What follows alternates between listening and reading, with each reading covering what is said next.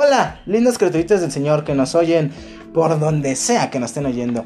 Aquí los alumnos de la escuela secundaria 135 Unión de Repúblicas Socialistas Soviéticas les hablaremos un poco sobre mi clan.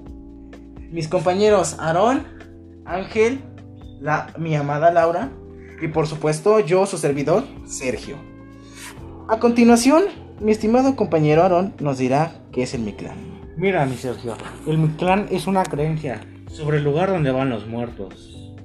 ¿Y si llego a, a morirme? ¿Cómo llego ahí? Qué buena pregunta, Sergio. Pues mira, cuando estirabas la pata, tu alma llegaba a un río, donde solo podías cruzar si fuiste amable con los perros. Y si no fuiste, te ayudaría un perro, específicamente un perro pardo, ni blanco ni negro y así ingresaban a otra dimensión. ¡Wow! ¿Y dónde se ubica Ángel? Mira, mi querido Sergio, los expertos señalan que el Mictlán se ubicaba en el norte, pero también en el centro de la Tierra. Gracias, mi amado Ángel. ¿Nos podrías contar un poco más sobre esto? Claro, Sergio. Déjate cuento algo muy interesante.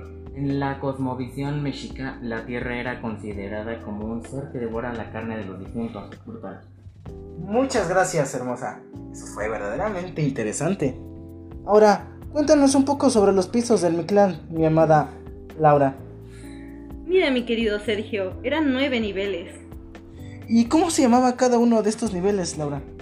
Mira, eran los siguientes: Itzcuitlag, Itzcuitlan, Tepectli, Iztepetl, Isecayan, Paniacatacoyan, Timinaloayan, Ixmitlán, Apochcalolca y por último, pero no menos importante, mi clan. Gracias, mi amada Laura. Espero ya ahora.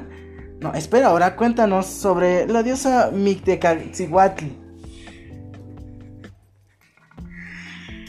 Claro, Mictecacihuatl en Nahual, señora de las personas muertas, es la reina de mi clan.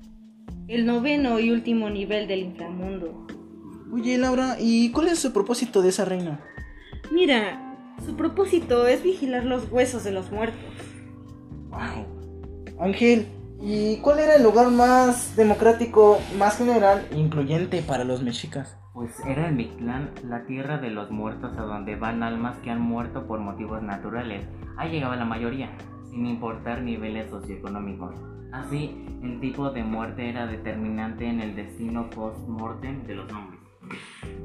Muchas gracias por su atención, mis queridas criaturitas del Señor. Espero y les haya encantado este podcast sobre mi clan. Mis compañeros y yo nos despedimos. Hasta la próxima.